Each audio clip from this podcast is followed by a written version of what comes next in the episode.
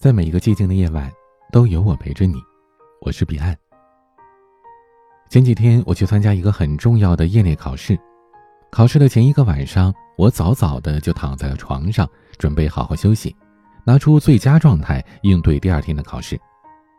可是，无论我怎样暗示自己要赶紧睡着，大脑就是不受控制，一会儿想起了某道题目，一会儿又演练起考试的情景。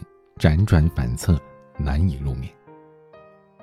我从来都没有觉得夜晚竟然如此漫长，每一分每一秒都是煎熬。就这样折腾到凌晨五点，我终于昏昏沉沉的睡过去了。结果第二天考场上，我整个人浑身乏力、头晕眼花、精神涣散，有的题目得连续看好几遍才能理解。最后的考试成绩也是不尽人意。那天之后，我苦着脸和自己的朋友抱怨，说自己命不好，精心准备了那么久，没想到居然败在了考前的失眠上。我朋友想了想说：“我觉得你这不是运气不好，你就是睡商太低了。”我一愣：“什么是睡商啊？”朋友说。睡商呢，就是衡量睡眠质量最重要的指标，是身心在单位睡眠时间内恢复体力和精力的程度。这么说呢，可能你觉得有点抽象，那不如啊，咱们来做一个小的测试，一共有十道题，你每符合一道题的情况，就给自己加一分。一，能在十五分钟之内入睡，晚上十一点之前睡着。二。每晚醒来五分钟以上的次数不超过一次。三，在床上的时间有百分之八十五在睡觉。四，入睡之前不会回想白天发生的事。五，晚上几乎不会做梦。六，出差换床对睡眠也没有影响。七，周围稍有动静也不会被吵醒。八。每天清晨醒来时神清气爽。九，白天精神充沛，头脑清晰。十，午睡时间不超过三十分钟。以上十道题测试总分在八分及以上，说明你的睡商很优秀；五分以上勉强及格；五分以下，很遗憾，你的睡商让人堪忧。根据我们前期在直播里的测试。五六分的人比较多，不到五分的也大有人在，甚至有听友只有一分两分，真的是让人有些担心了。大家千万别小瞧睡商，因为它对于咱们的日常生活、工作、健康，甚至是人生幸福都有深刻的影响。为什么这么说呢？睡商高的人更容易感到幸福。我有位同事大熊，他是一枚。重度熬夜患者，按照他的话说啊，白天呢工作很多，社交很忙，觉得自己时间不够用，所以他到了晚上呢舍不得睡，总想着找点时间，甚至是偷一点时间回来，结果啊就导致他白天上班精神不振，每天又累又焦虑，整个人都变得很丧。再后来呢，大雄痛下决心，决定改掉自己熬夜的坏习惯。强迫自己严格遵循十一点睡觉、六点半起床这样的作息规律，就这样执行了连续一周之后，整个人都变得是容光焕发、思维敏捷，就连走路都是带着风的，工作效率也提高了不少。下班之后，他留给自己的时间反而是更多了。大雄感叹呐，说我以前真的是太傻了，竟然试图拿熬夜弥补白天被自己浪费掉的时间。可殊不知，这样会形成恶性循环，最后工作效率低，还伤害了自己的身体。其实呢，每个人的身体都遵循一个能量守恒定律：你夜晚不睡，熬多长的时间，多消耗的身体能量，这个白天的时候你同样需要把它补回来。这也是为什么熬夜的人第二天会觉得身体疲惫、状态不佳。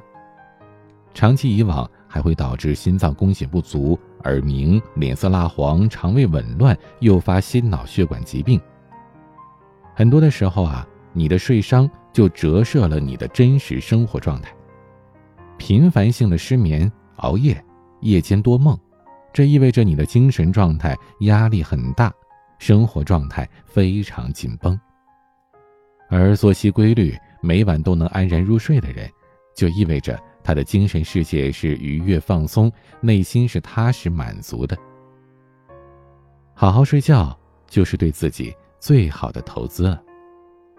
因为只有睡眠好了，你的积极性、创造力、工作效率、精神面貌才能大幅提高，你才能在工作、生活、人际关系当中展现最好的状态。人这一生不必追求大富大贵，只要每晚都可以安然入睡，就是岁月赠予的柔软幸福。除了幸福，睡商高还是一种很了不起的才华。有人说，不就是睡觉吗？这有什么才华的？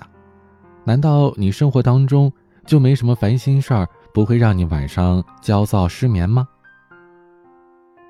对我来说呢，这自然是有的。毕竟，谁还没有一点工作、学习、生活上的挫折、感情上的创伤呢？但是我也知道，有些事啊，它发生就已经发生了，就算再怎么遗憾弥补，也是于事无补的。有些人错过了就是错过了，就算我熬过这漫漫长夜，跨过山川大海，它仍然不属于我。所以我每天入睡之前都会问问自己。生活上是否足够努力了？感情上是否足够尽力了？如果都能做到无愧于心，那就可以安心的去入睡了。很多时候，我们之所以睡不好，就是因为白天被太多繁杂的琐事烦扰，而到了晚上一闭上双眼，那些白天解不开的结就一股脑的冒了出来。可是。一味的耿耿于怀于既定的事实，担心没有发生的未来，不仅不会让结果有任何改变，还会影响你当下的幸福。所以，睡前原谅一切，醒后不问过往。真正睡商高的人，不一定他睡得有多早，也不一定他睡的时间有多长，但是一定有一个良好的心态。他们始终拥有正面诠释人生的能力，既能享受生活赐予的一切，也懂得坦然地面对苦难，及时地消化掉所有的委屈和烦恼，用平和的心态真诚地面对世界。所以，你千万别小瞧那些睡商高的人，他们的内心特别笃定，他们能够合理的安排时间、生活，平衡好工作和健康。有明确的方向，强大的内心，能够宠辱不惊，淡定从容的过好每一天。其实，好好睡觉也是一种修行。睡觉应该是一种能力，一个真正厉害的人会主动控制自己生活的节奏，提高自己的睡商，才能永远以积极的状态应对工作和生活。身处在这个快节奏的社会，频繁加班熬夜、睡眠差、睡不饱、早上起不来，已经成为了绝大多数人的通病。可其实，我们是可以靠自身调节来有意识的培养睡商的。比如，培养有规律的作息，尽量做到早睡早起，不要过劳或者是过易。睡眠的时间每天六到八小时就够了。如果有条件呢？中午可以睡二十到三十分钟，睡前要清空自己的头脑，没有心理负担的上床，最好呢提前半个小时就不要看任何的电子设备了，让自己从工作、生活、娱乐这些压力和兴奋当中抽离出来，用睡前的这一段时间整理衣服、看书、冥想、做瑜伽，帮助自己放松下来。布置舒适的睡眠环境，关掉卧室的电器，保持房间干净整洁，选择质感好的床品。睡前把卧室的灯光调暗，温度调低。临睡前调整自己的心态，不要在临睡前做任何重大的决定。如果你感到沮丧不安，请告诉你自己，这一切都会过去的。睡醒之后呢，又是美好的一天。而如果你失眠，也不要强逼自己入睡，一个晚上睡不好也不会怎么样的。第二天的午睡以及之后的一周都可以拿来弥补。焦虑才是睡眠的大敌，你不如放松心态，让它顺其自然。如果能做到以上这几点，相信你的睡商一定会有很大的提高的。好好睡觉是一场人生修行。当你发现可以很好的控制自己睡眠的时候，你也能很好的控制人生。康德曾经说过，有三样东西有助于缓解生命的辛劳。希望、睡眠和微笑。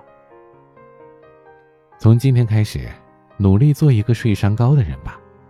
相信我，你会爱上那种豁然开朗、意气风发的人生。今天的晚安曲《丢火车乐队》，晚安。尽量早睡早起吧。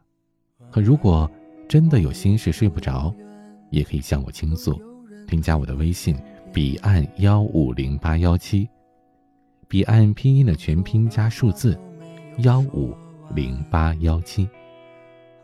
我是彼岸，晚安。些短，晚安。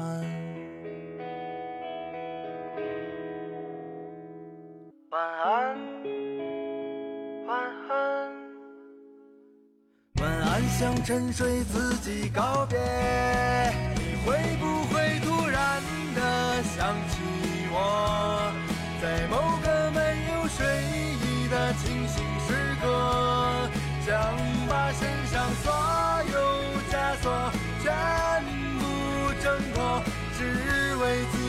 做了选择。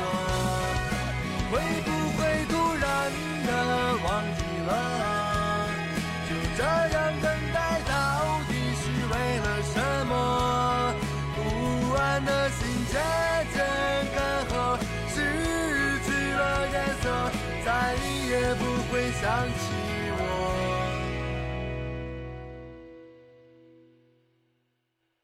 晚安，愿长夜无梦，在所有夜晚安眠。晚安，望路途遥远。都有人陪伴身边。